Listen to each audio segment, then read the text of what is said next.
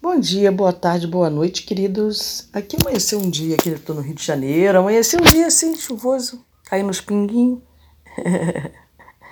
Meio que chatinho.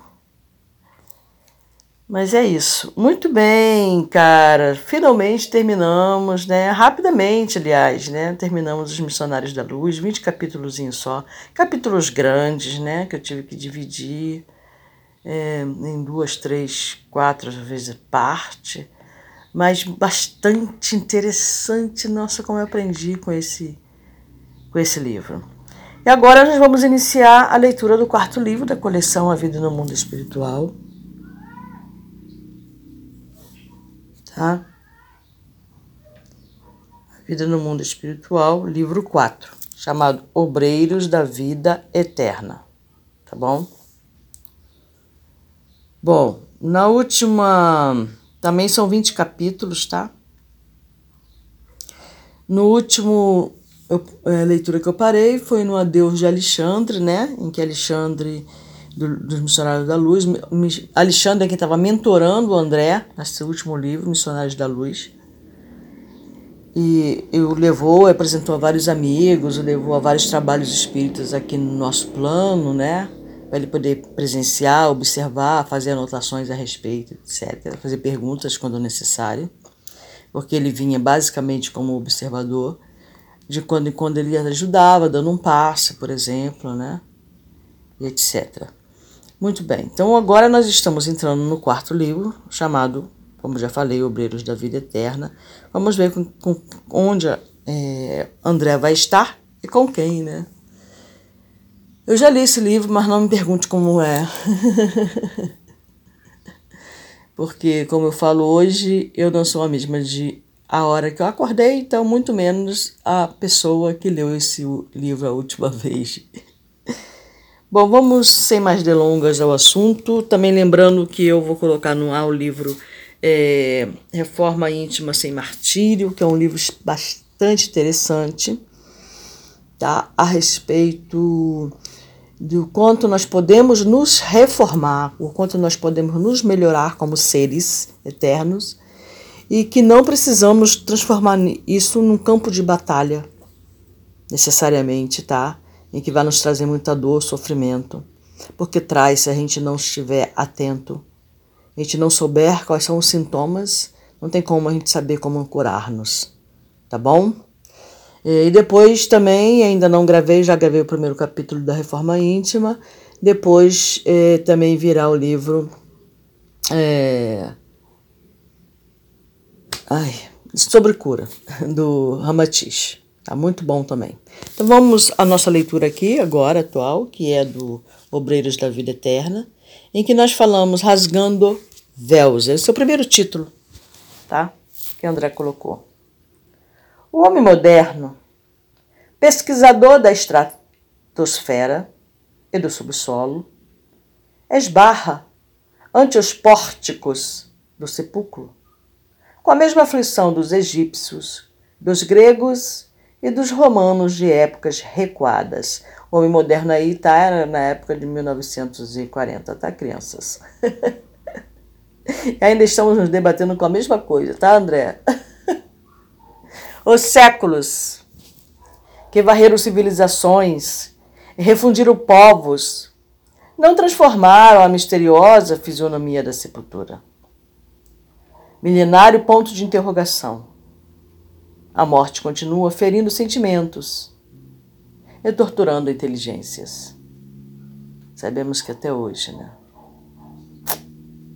Coisa. Continuando a leitura. Em todas as escolas religiosas, a teologia, representando as diretrizes de patriarcas veneráveis da fé, procura controlar o campo emotivo dos crentes, acomodando os interesses imediatistas da alma encarnada.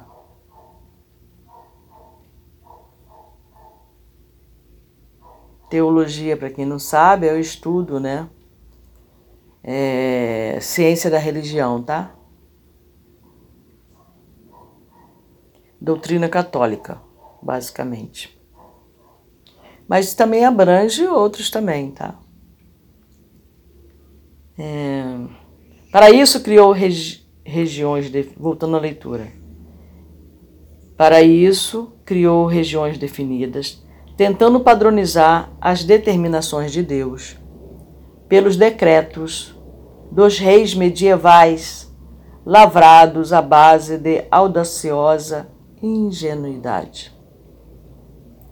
Indubitavelmente, províncias de angústia punitiva e dor reparadora existem nas mais variadas dimensões do universo, assim como vibram consciências escuras e terrível nos múltiplos estados sociais. Você viu aí que eu acabei de falar, né? Reforma íntima sem, sem, sem martírio, que é o, próximo livro, né? É um dos livros que eu já comecei a fazer a leitura, né? Então ele fala aqui, ó, província de angústia punitiva e dor reparadora. Então nós aprendemos isso, sabe? Nós trazemos isso no nossos, na, nossa, na nossa vivência secular. E quando a gente começa a fazer uma reforma íntima aqui, que André tanto fala sobre essa reforma, que nós precisamos nos melhorar, nós precisamos procurar a nossa própria ascendência, né? E aí eh, a gente entra nessa a nossa consciência, a nossa dentro dessa, dessa ideia de reforma íntima, a gente entra nessa angústia punitiva e, e achamos que a dor, que a reparação tem que ser feita através da dor. Isso. Mas vamos continuar a leitura aqui. Eu achei interessante, né, esse, esse, esse, essa frase. É muito interessante, né? A sincronicidade que a gente chama, né? Vamos lá. No entanto, o serviço teólogo, nesse sentido, não obstante respeitável, atento ao dogmatismo tradicional e aos, aos interesses do sacerdócio, estabelece o não plus ultra. Esquecer isso. É uma expressão que significa o ponto mais alto, o apogeu, tá? Então ele está falando o que aqui? Exatamente. No entanto, o serviço teológico, atento ao dogmatismo tradicional e aos, é, e aos interesses do sacerdócio, estabelece o não plus ultra, ou seja, não estabelece o apogeu, o ponto máximo, que não atende às exigências do cérebro nem aos anseios do coração. Como transferir imediatamente para o inferno a mísera criatura que se emaranhou no mal por simples influência da ignorância? Que se dará, em nome da sabedoria divina, ao homem primitivo, sabendo de dominação e da caça, sedento de dominação e da caça? A maldição ou o alfabeto? Ou seja, a maldição ou o ensino, né? Por que processo conduzia ao abismo, ao abismo tenebroso o espírito menos feliz, que apenas obteve contato com a verdade no justo momento de abandonar o corpo? Dentro das mesmas razões, como promover ao céu, em caráter definitivo, o discípulo do bem que apenas se iniciou na prática da virtude? Que gênero de tarefa caracterizará o movimento das almas redimidas na corte celestial? Formar-se-iam apóstolos tão só para aposentadoria compulsória? Como a ver-se no paraíso o pai carinhoso cujos filhos fossem entregues a Satã? Que alegria se reservará a esposa dedicada e fiel que tem o esposo nas chamas consumidoras? Estaria a autoridade divina, perfeita e limitada, tão pobre de recursos a ponto de impedir, além do plano carnal, o benefício da cooperação legítima que as autoridades falíveis e deficientes do mundo incentivam e protegem?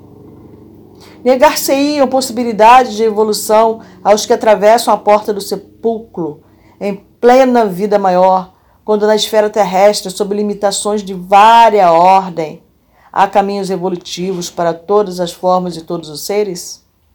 A palavra, tá entre aspas, trabalho, seria desconhecida nos céus quando A natureza terrena reparte missões claras de serviço com todas as criaturas da crosta planetária, desde o verme até o homem?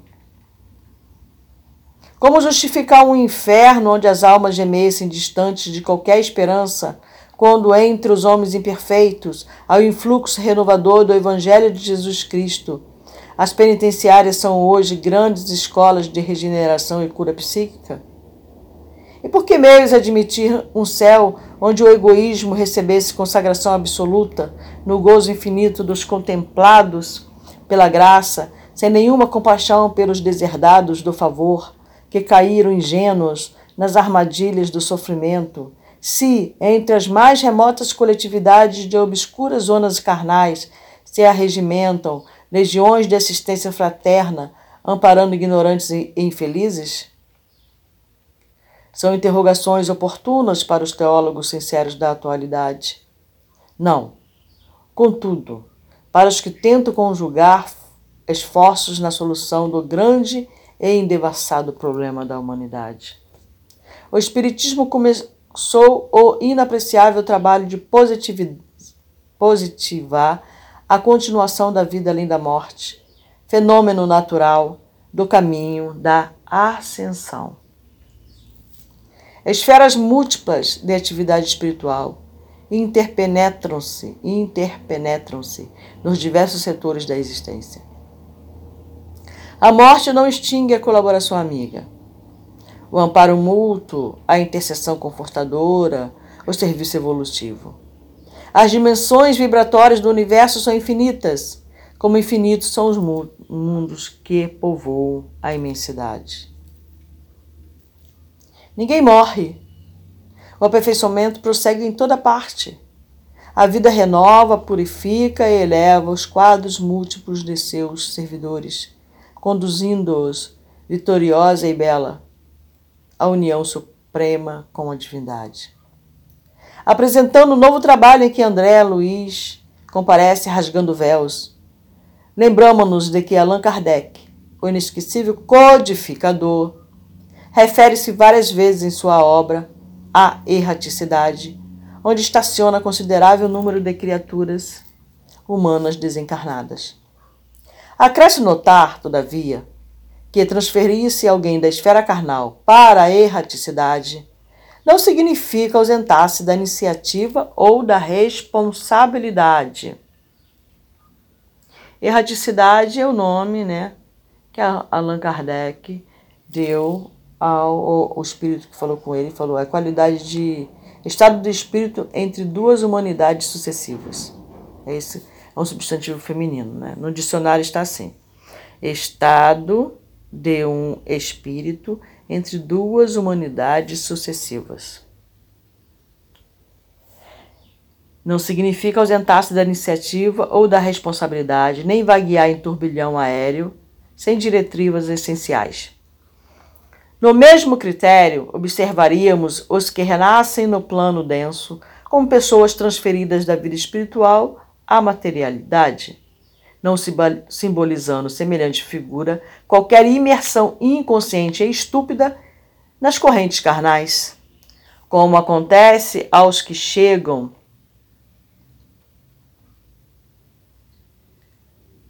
à crosta da terra os que saem dela encontram igualmente sociedade, instituições, templos e lares, onde o progresso continua para frente e para o alto.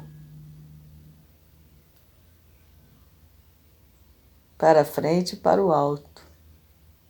Essa frase é muito usada entre os, entre os o, nas, nas reuniões de pagelança aqui do, do Brasil, né, que a gente chama de xamânica, mas na realidade são pa, pagelança, né, é, que é de pajé, não é de xamã, entendeu?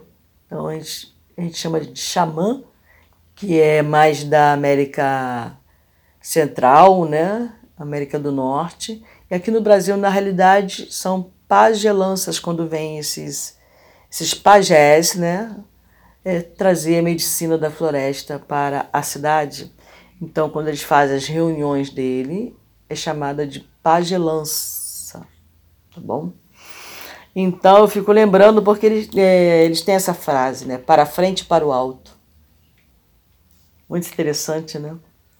No limiar deste livro, portanto, cumpre-nos de declarar que André Luiz procurou fornecer algumas notícias das zonas de erraticidade, que é do, do, do plano da, da, da, dos que não estão encarnados, que envolvem a crosta do mundo. Veja bem, é envolve. O que é uma coisa que envolve, né? A meia envolve meu pé, não é isso? A luva envolve minha mão, né?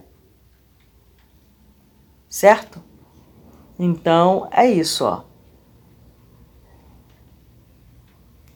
E, é, zonas de erraticidade que envolvem a crosta do mundo em todas as direções, comentando os quadros emocionais que se transportam do ambiente obscuro para as esferas imediatas, as cogitações e paixões humanas. Mais uma vez, esclarece que a morte é campo de sequência. Cara, eu estava tentando encontrar essa palavra. Esclarece que a morte é campo de sequência ou seja, ela não existe. Você saiu de lá da erraticidade e veio para o plano da crosta, encarnou, reencarnou. Já é a décima vez que você vem fazer, assim como é, o Alexandre foi para um outro estado, foi para um outro local acima dele, então ele teve que mudar a sua vibração, tá? e para poder viver lá naquele local onde ele foi. A gente não sabe, não entende onde é que é. Bom, enfim. Então a gente está ali no plano da erraticidade que envolve a Terra. Nós saímos daquele plano e nos transportamos para um corpo físico necessário para que eu é, viva na crosta uma experiência necessária para o meu crescimento como espírito. Tá bom? Então, é, aí depois, do, cumprindo o processo, cumprindo aquele momento, sabe aquela história de que tudo passa? Então, isso também vai passar. Então, aí eu chego ao final do meu ponto máximo de vivência nessa nessa crosta, nesse corpo. Esse corpo é devolvido para a mãe Gaia. E aí eu prossigo no meu caminho ok? Só isso. Então, é, a morte sobre esse prisma, sobre esse olhar, ela não existe. Tá bom? Ela é um campo de sequência, eu vou seguir o meu caminho. Agora, com mais experiência, com mais sabedoria, porque eu adquiri mais experiência, né? Para a minha vivência no campo espiritual sem ser fonte milagreira, que aqui, eu continuo na leitura, que aqui ou além o homem é fruto de si mesmo. Veja bem, isso é muito importante. O homem é fruto de si mesmo. E que as leis divinas são eternas, organizações de justiça e ordem, equilíbrio e evolução. Leis essas que se nós seguirmos, tá, nós nos organizaremos, nos harmonizaremos, nos equilibraremos e evoluímos. Tá bom? É, a cartilha. São os livros, sabe quando a gente vai para a faculdade? A gente fala assim, quais os livros que eu tenho que usar, hein? Quais as matérias, quais as disciplinas? Então são as leis. Naturalmente, a estranheza visitará os companheiros menos avisados e o sorriso irônico surgirá sem dúvida da boca, quase sempre brilhante, dos impenitentes incorrigíveis, por enquanto, né? Não importa, porém, Jesus, que é o Cristo de Deus, recebeu manifestações de sarcasmo da ignorância e da leviandade? Por que motivo nós outros, simples cooperadores de outro mundo, teríamos de ser intangíveis? Prossigamos, pois, no serviço da verdade, do bem, cheios de otimismo e bom ânimo, a caminho de Jesus, com Jesus.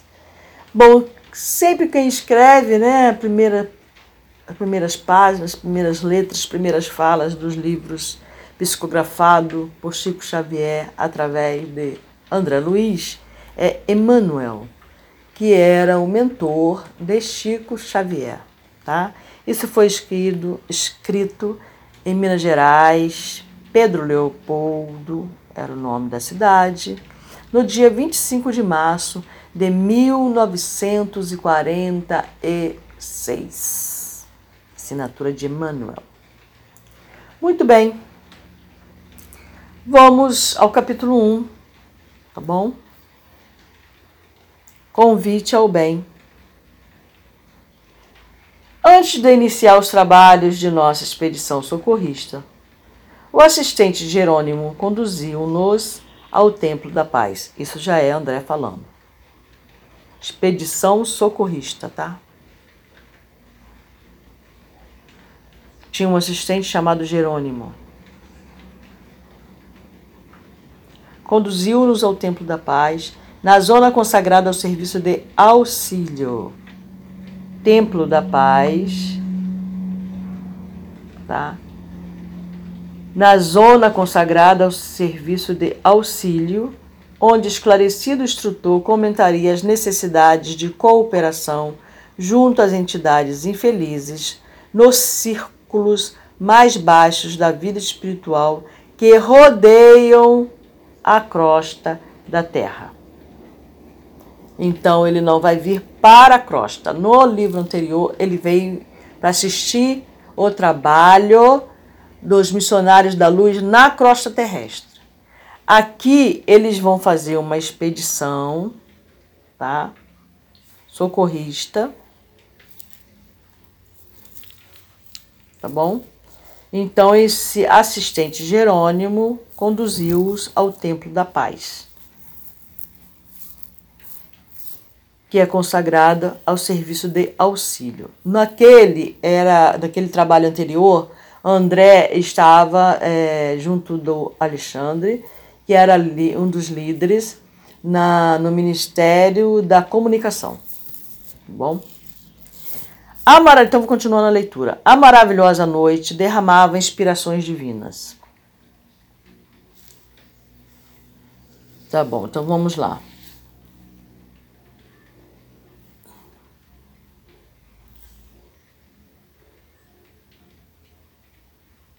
A noite, né, segundo ele, estava maravilhosa, ele dá toda a descrição. As suas virações noturnas, osculando-nos a mente em êxtase, né, a Via Láctea, qual ele estava observando, né, maravilhado. Passavam apressadas, né, é, sussurrando nos grandiosos pensamentos, além de se dirigirem às esferas distantes. Alexandre ele dá muita descrição né, do céu, do que ele está vendo, né? do local, o que, que ele está sentindo, o êxtase que ele sente, sentir toda aquela maravilha, porque quando ele estava na vida, na última encarnação dele, ele não parava para prestar muita atenção, né? Nessas coisas, na lua, no sol, nas estrelas, nas plantas, né? Ele não parava, porque ele era um, homem muito ocupado, né? Era um médico, vivia muito apressado, né? Sempre em movimento, né? Nunca parava um instante para dar uma atenção à singeleza das coisas, né? Então, por isso ele faz muito isso aqui nesse livro, porque ele aprendeu isso, né?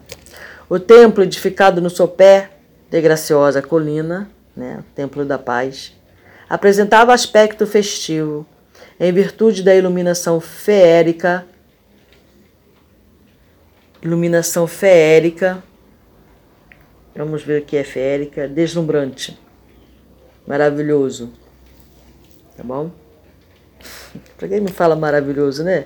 Em virtude da iluminação maravilhosa, feérica, a projetar singulares efeitos no caminho adjacentes.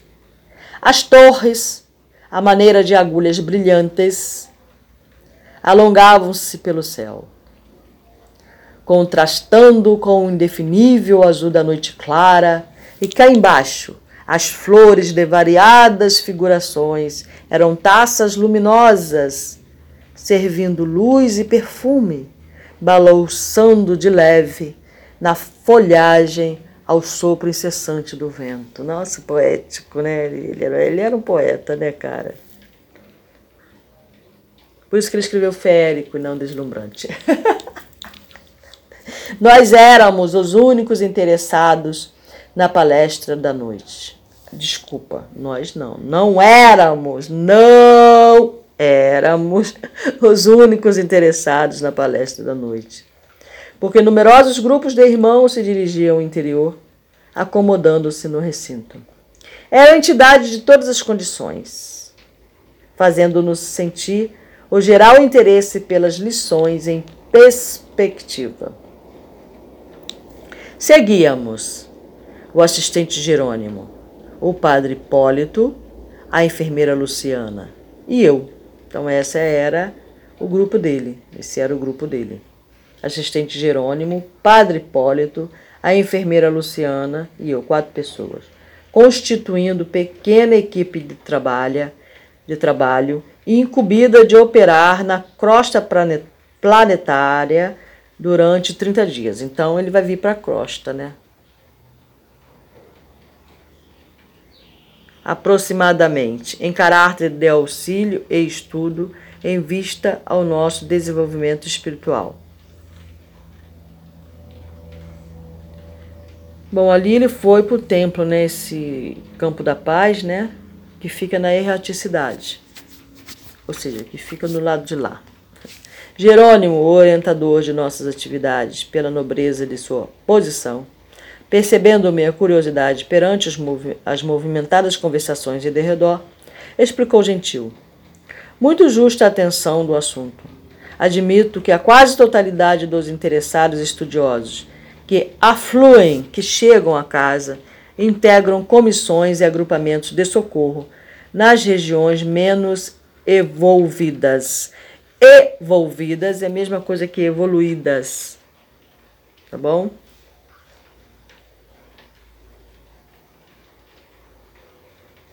E demorando o olhar nas fileiras de jovens e velhos que demandavam o interior, acrescentou: A palavra do instrutor Albano Metelo merece a consideração excepcional da noite.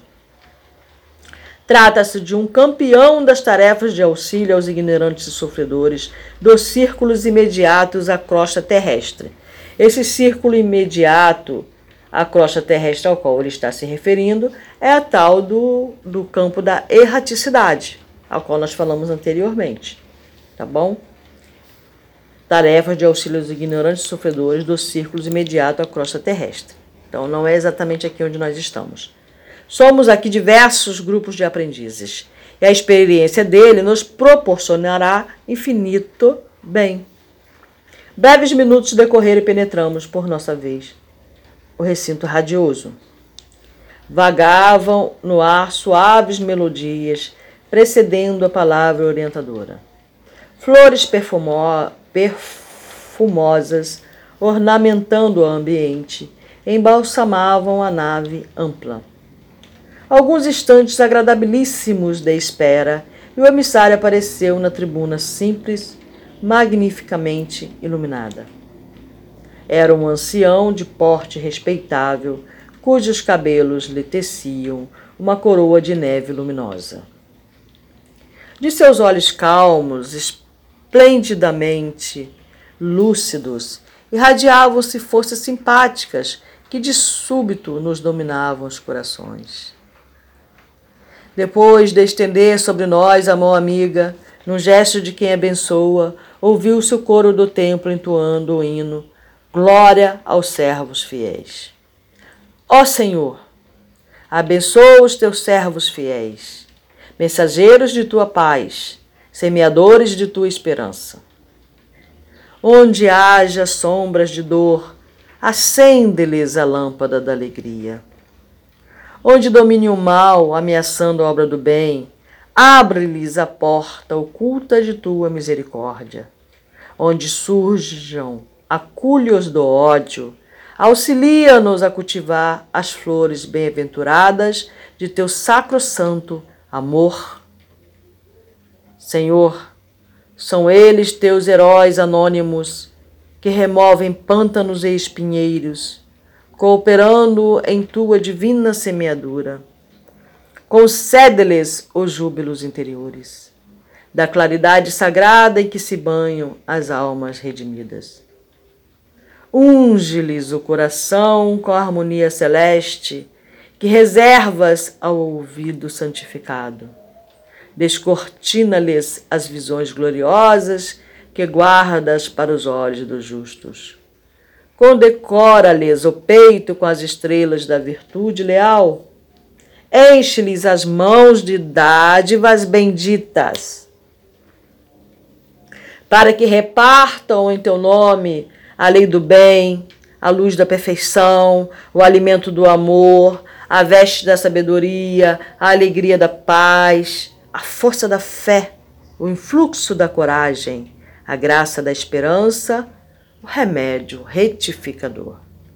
Ó Senhor, inspiração de nossas vidas, mestre de nossos corações, refúgio dos séculos terrestres, faze brilhar teus divinos lauréis, seus divinos lauréis. Lauréis são coroas de louros, tá?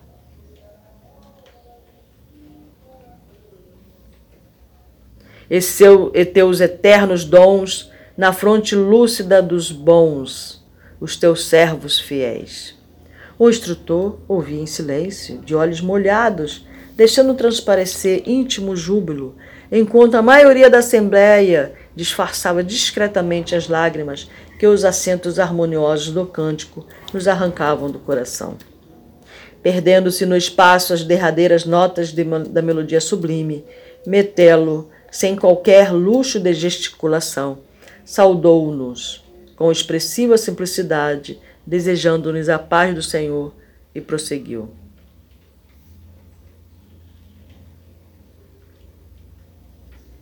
Não mereço, amigos, o preito de carinho desta noite.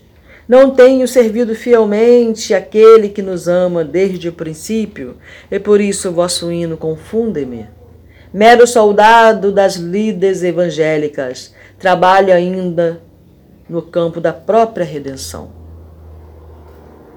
Trabalho ainda no campo da própria redenção. Sempre, né, amigos? Sempre. Fez ligeira pausa, fitou-nos paternalmente e continuou. Mas a minha personalidade não interessa. Venho falar-vos de nossos trabalhos singelos nas regiões espirituais ligadas à crosta da terra. Ó oh, meus amigos, é necessário apelar para as nossas energias mais recônditas.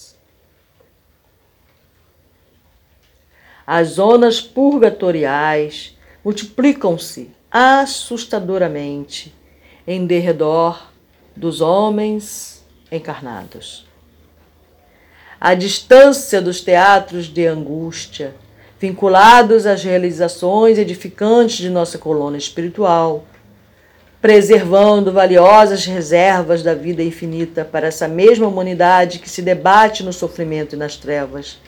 Nem sempre formulamos uma ideia exata da ignorância e da dor que atormentam a mente humana quanto aos problemas da morte.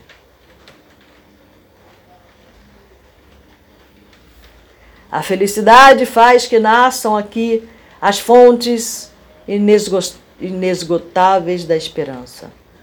Os que se preparam ante os voos maiores da eternidade trazem os olhos voltados para a esfera superior na contemplação do ilimitado porvir. E os que se esforçam por merecer a bênção da reencarnação na crosta terrestre fixam as suas aspirações mais fortes no soberano propósito da redenção. Organizando-se perante o futuro, ousados nas solicitações de trabalho e arrojados no bom ânimo. Todos os pormenores da vida nesta cidade falam alto de nossos objetivos de equilíbrio e elevação. Não longe de nós começam a brilhar os raios da alvorada radiante dos mundos melhores convidando-nos à visão beatífica do universo e à gloriosa união com o divino. Mas O orador fez significativo intervalo, parecendo escutar vozes e chamamentos de paisagens distantes, e prosseguiu. E os nossos irmãos que ainda ignoram a luz? Subiríamos até Deus num círculo fechado? Como operar o insulamento egoístico e partir a caminho do Pai amoroso e leal que acende o sol para os santos e os criminosos, para os justos e os injustos? Metelo mostrou uma chama de zelo sagrado nos olhos percussientes exclamou, depois, depois de curta reflexão: Nós, que procuramos a santidade e a justiça, alcançaríamos acaso semelhante orientação se outras fossem as circunstâncias que nos regem, nos regeram até aqui? Construtores de nossos próprios destinos por delegação natural do Criador, onde permaneceríamos agora sem os favores da oportunidade, sem os favores da oportunidade, do obsequio da proteção e o obsequio da proteção de bens, benfeitores desvelados? Indubitavelmente, os ensejos de elevação felicitam todas as criaturas. No entanto, é imprescindível ponderar que a bênção da fonte pode converter-se em venenosa água estagnada se a trancamos num poço incomunicável. E as dádivas recebidas por nós são inúmeras e os dons que nos foram distribuídos imensos. Seria completo o nosso regozijo, havendo lágrimas atrás de nossos passos? Como entoar hinos de Osano, de Osana felicidade sobre o coro dos soluços? Nobilíssimo, todo impulso de agir o cume, o cume. Entretanto, que veremos após a ascensão? Espera aí que eu li é, como entoar, é isso mesmo, como entoar hinos de, nó, de Osana a felicidade sobre o coro dos soluços? Nobilíssimo, todo o impulso de atingir o cume. Entretanto, que veremos após a ascensão? Entre os júbilos de alguns identificaríamos a ruína e a miséria de multidões incalculáveis. Nesse momento, envolvido nas vibrações de profundo interesse dos ouvintes, imprimiu um novo acento ao verbo luminoso e tornou com indefinível melancolia. É, novo acento ao verbo aí é a palavra, tá, gente? Voltando, eu também tive no outro tempo a obcecação de buscar apressado a montanha. A luz de cima fascinava-me e rompi todos os laços que me retinham embaixo, encetando dificilmente a jornada. A princípio, Feri-me nos espinhos pontiagudos da senda. Experimentei atrozes desenganos. Consegui, porém, vencer os, os óbices imediatos e ganhei jubiloso pequenina eminência. Isso aqui a gente passa, né? Ele falou aqui quando a gente se propõe a seguir o caminho, né? Feri-me nos espinhos pontiagudos da senda experimentei atrozes desenganos. Vamos lá. Voltando-me, todavia, espantou-me a visão terrífica do vale. O sofrimento e a ignorância dominavam em plena treva. Desencarnados e encarnava, encarnados lutavam uns contra os outros, em combates gigantescos, disputando gratificações dos sentidos animalizados. O ódio criava moléstias repugnantes o egoísmo abafava impulsos nobres, a vaidade operava horrenda cegueira. Cheguei a sentir-me feliz diante da posição que me distanciava de tamanhas angústias. Contudo, quando mais me vangloriava dentro de mim mesmo, embalado na expectativa de atravessar mais altos cumes, eis que, certa noite, notei que o vale se represava de fulgente luz. Que sol misericordioso visitava o antro sombrio da dor? Seres angélicos desciam, céleres, de radiosos pináculos, acorrendo às zonas mais baixas, obedecendo ao poder de atração da claridade bendita. Que acontecera? Perguntei ousadamente, interpelando um dos áulicos celestiais. O Senhor Jesus visita hoje os que erram nas trevas do mundo, libertando consciências escravizadas.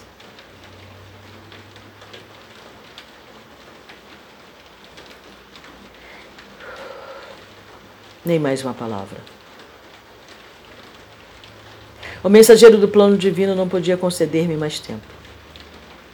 Urgia descer para colaborar com o mestre do amor, diminuindo os desastres das quedas morais, amenizando padecimentos, pensando feridas, secando lágrimas, atenuando o mal e, sobretudo, abrindo horizontes novos à ciência e à religião, de modo a desfazer a multimilenária noite da ignorância.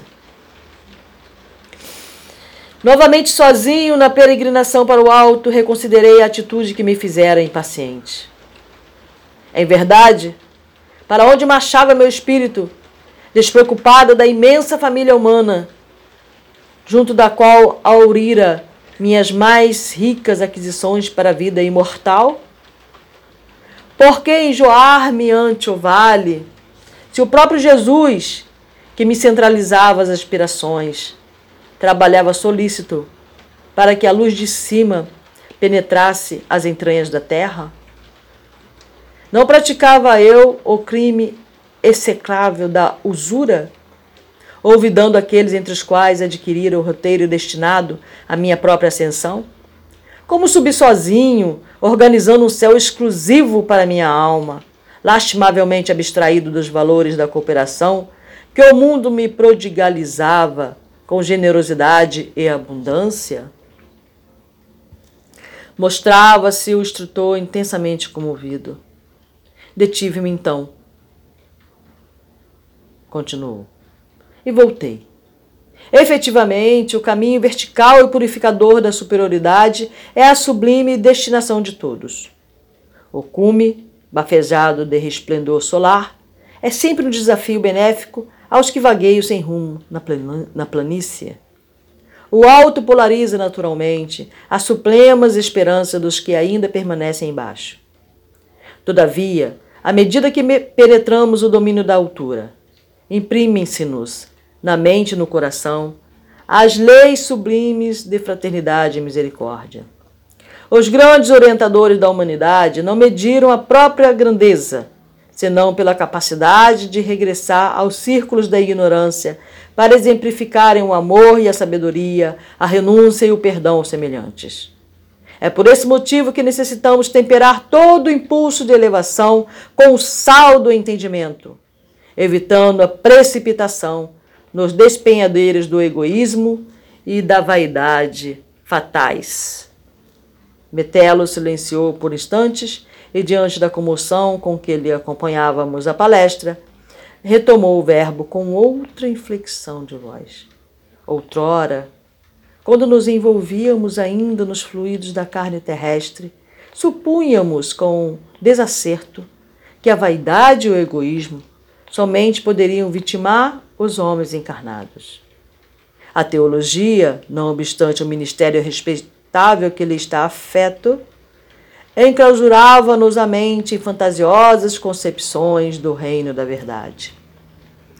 Esperávamos um paraíso de ser fácil de ser conquistado pela deficiência humana e temíamos o inferno difícil de regenerar-nos.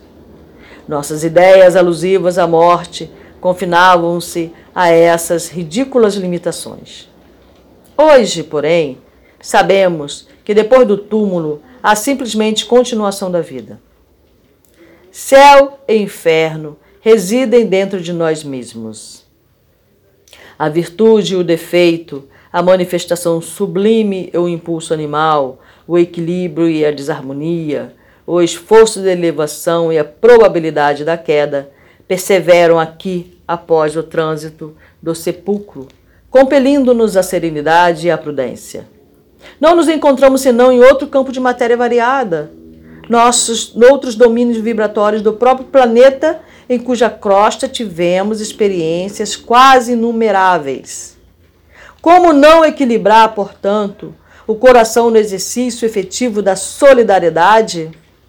Logicamente, não exortamos ninguém a novos mergulhos no lodo antigo. Não desejamos que os companheiros previdentes regressem à posição de filhos pródigos, distanciados voluntariamente do Eterno Pai.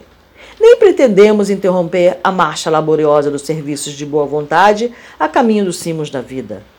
Apelamos tão só no sentido de cooperardes nos trabalhos de socorro às esferas escuras.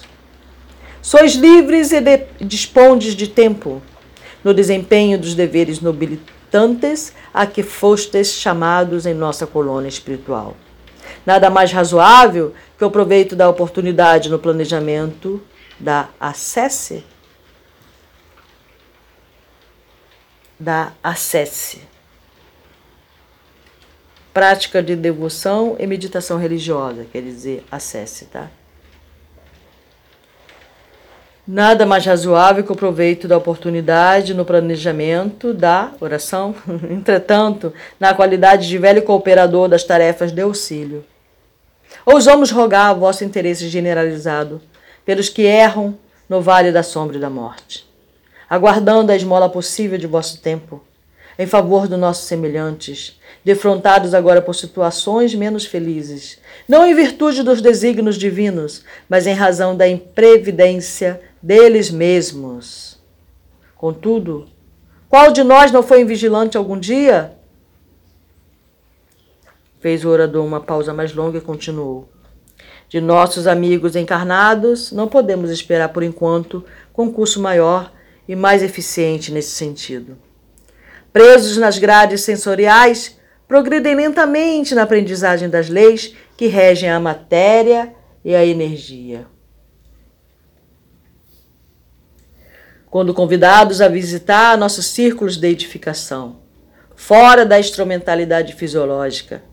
Regresso ao corpo assombrados pelas visões rápidas que lhes foi possível arquivar e transmitindo suas lembranças aos contemporâneos, operam a coloração da água simples e pura da verdade, com seus, entre aspas, pontos de vista e predileções pessoais no terreno da ciência, da filosofia e da religião. Bernardin de Saint-Pierre, o romantista trazido por amigos a regiões vizinhas da crosta planetária, volta ao seu meio de ação e traça aspectos que asseverou pertencerem ao planeta Vênus. Huygens, o astrônomo, recebe mentalmente alguns noticiários de nossas esferas de luta e ensaia teorias referentes à vida em outros mundos, afirmando que os processos biológicos nos orbes distantes são absolutamente análogos aos da crosta da Terra. Teresa Dávila, a religiosa santificada, transporta-se à paisagem do plano, do nosso plano, onde se lamentam almas sofredoras, e torna ao corpo carnal, descrevendo o inferno para os seus ouvintes e leitores. Swedenborg, o grande médium, percorre alguns trechos de nossas zonas de ação e pinta os costumes das, entre aspas, habitações astrais, como melhor lhe parece, imprimindo as narrações os fortes característicos de suas concepções individuais. Quase todos os que vieram momentaneamente ao nosso campo de trabalho voltam ao espaço humano, exibindo a experiência de que foram objeto, pincelando-a com a tinta de suas inclina inclinações e estados psíquicos. Porque se encontram fundamente arraigados ao chão inferior, entre aspas, né, do próprio eu, acreditam enxergar outros mundos em situações iguais à da Terra.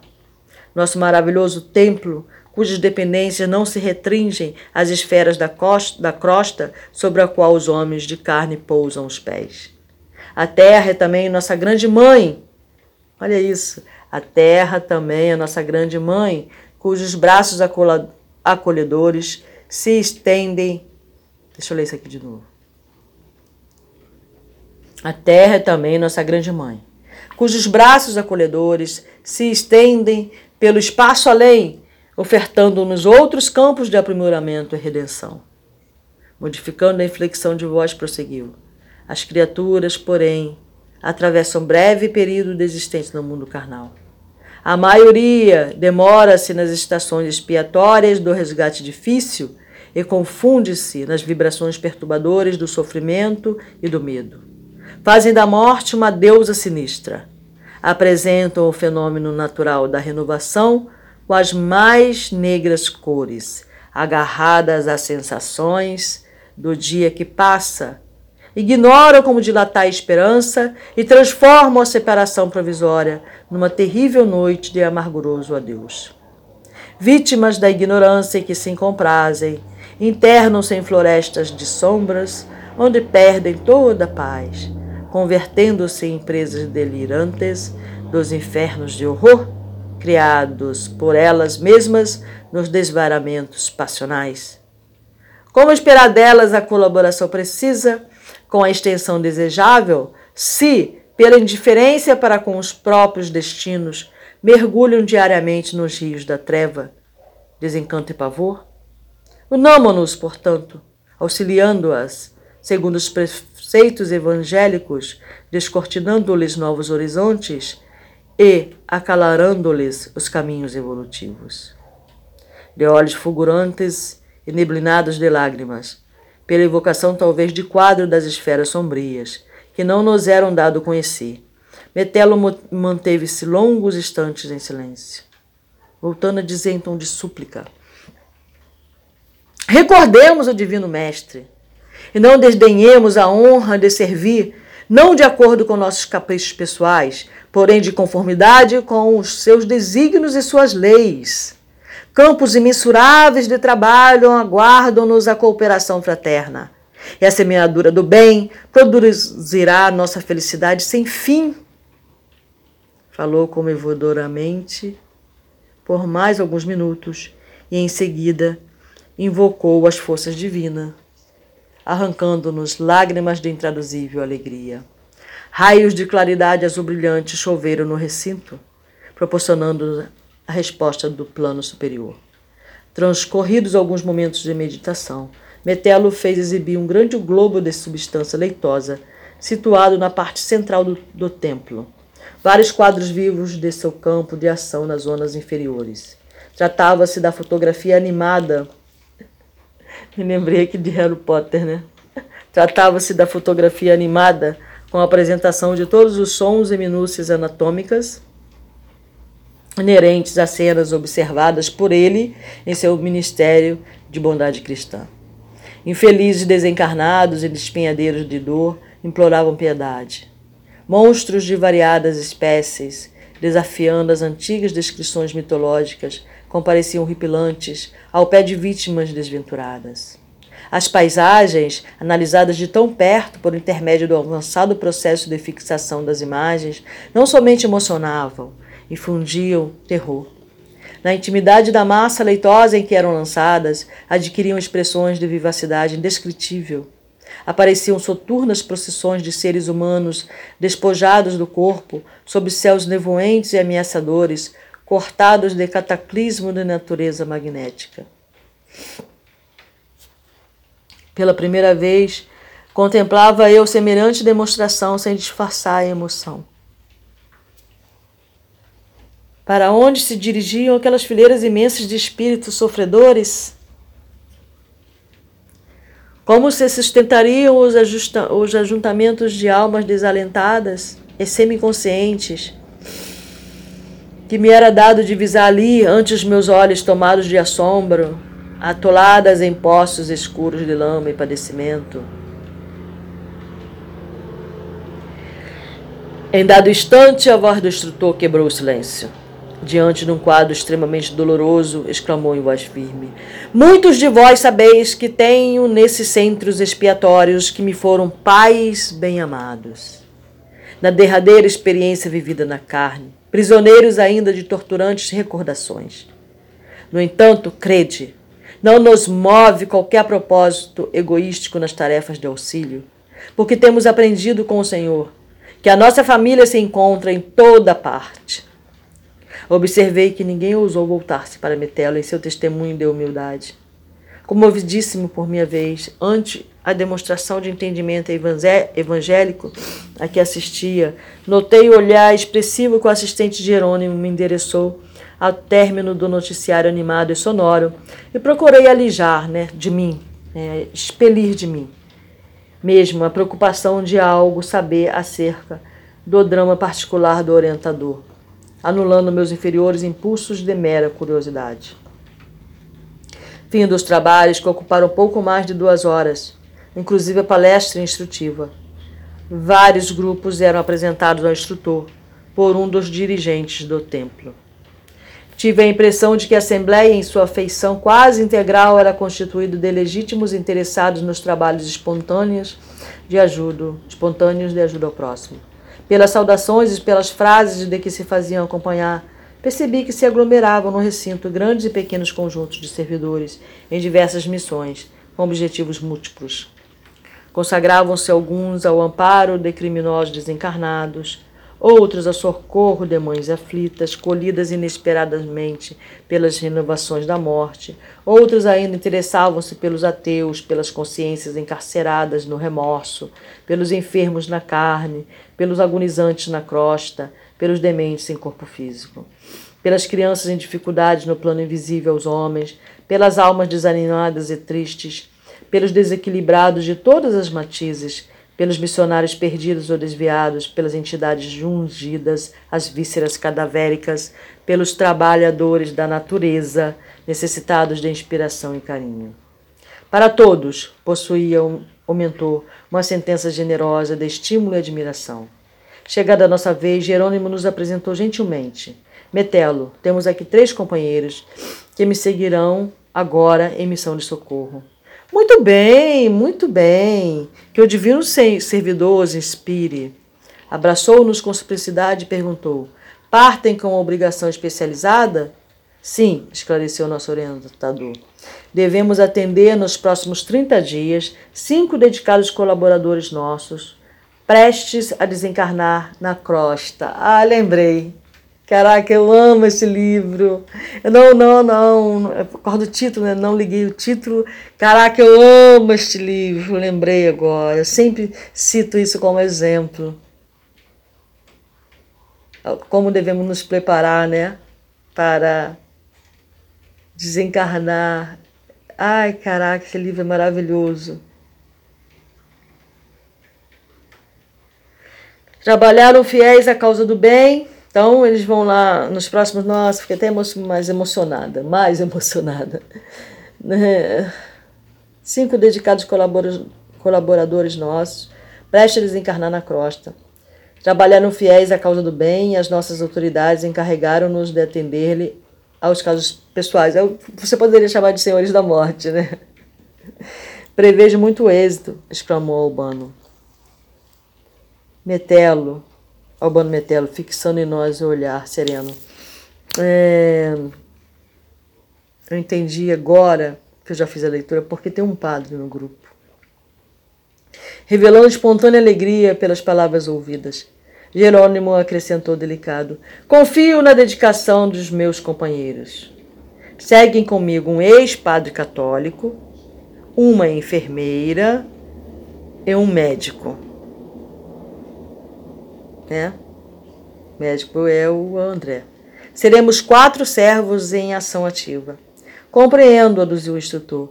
Vamos com autorização para efetuar experiências, estudos e auxílios eventuais de conformidade com as circunstâncias, em vista do caráter de nosso trabalho, que nos prodigalizará em seja a diferentes observações. Enviou-nos Metelo reconfortante sorriso de otimismo e confiança, cumprimentou-nos individualmente. Depois de abraçar o nosso diretor com intimidade, exclamou: Que o Mestre os ilumine e conduza. Eram as palavras de despedida. Outro grupo socorrista aproximou-se dele e retiramos-nos do templo da paz, repletos do pensamento salutar de servir os semelhantes em nome de Deus. Lá fora, a noite de maravilhas era bem uma festa silenciosa, em que a, o aroma das flores convidava para o banquete celeste da luz. Muito bem, meus amigos, terminamos o primeiro leitura, né? Bastante, eu fiquei bastante emocionada, né? Servir, né? Servir, né? É, quando eu li esse livro da outra vez, né? Como eu falei aqui, eu falei no livro Reforma Íntima que eu comecei a minha reforma em 2012. E aí, durante o dia, me veio pensamentos de corrigenda, digamos assim, né? É, a reforma íntima, ela já começa quando a gente nasce. A gente, por querermos uma reforma íntima, por estarmos trabalhando numa reforma íntima, a reencarnação é, faz parte desse processo de crescimento, dessa reforma íntima ainda. Ainda não é o crescimento em si para muitos e muitos e muitos e muitos de nós. Mas eu nesta encarnação eu só tomei mais consciência dessa reforma, buscando com usando a minha força, a minha energia para buscar essa reforma a partir de 2012. Tá bom? Mas ela iniciou a partir do momento em que eu saí da barriga do ventre da minha mãe querida em 2 de julho de 1900 e alguma coisa. Tô brincando, eu sempre falo minha idade. Bom, enfim. É... Mas ela foi é, mais. Ela foi conscientizada, né? Em, a partir de 2012. E de lá para cá muita coisa aconteceu, né? E a leitura desse livro em questão me ajudou mais ainda a querer a me melhorar no máximo que eu puder, dentro das minhas possibilidades, não além do que eu posso, mas dentro das minhas possibilidades, do meu entendimento, né? me, me, me ajudou a, a querer me melhorar mais, para me preparar para o momento da minha passagem de volta.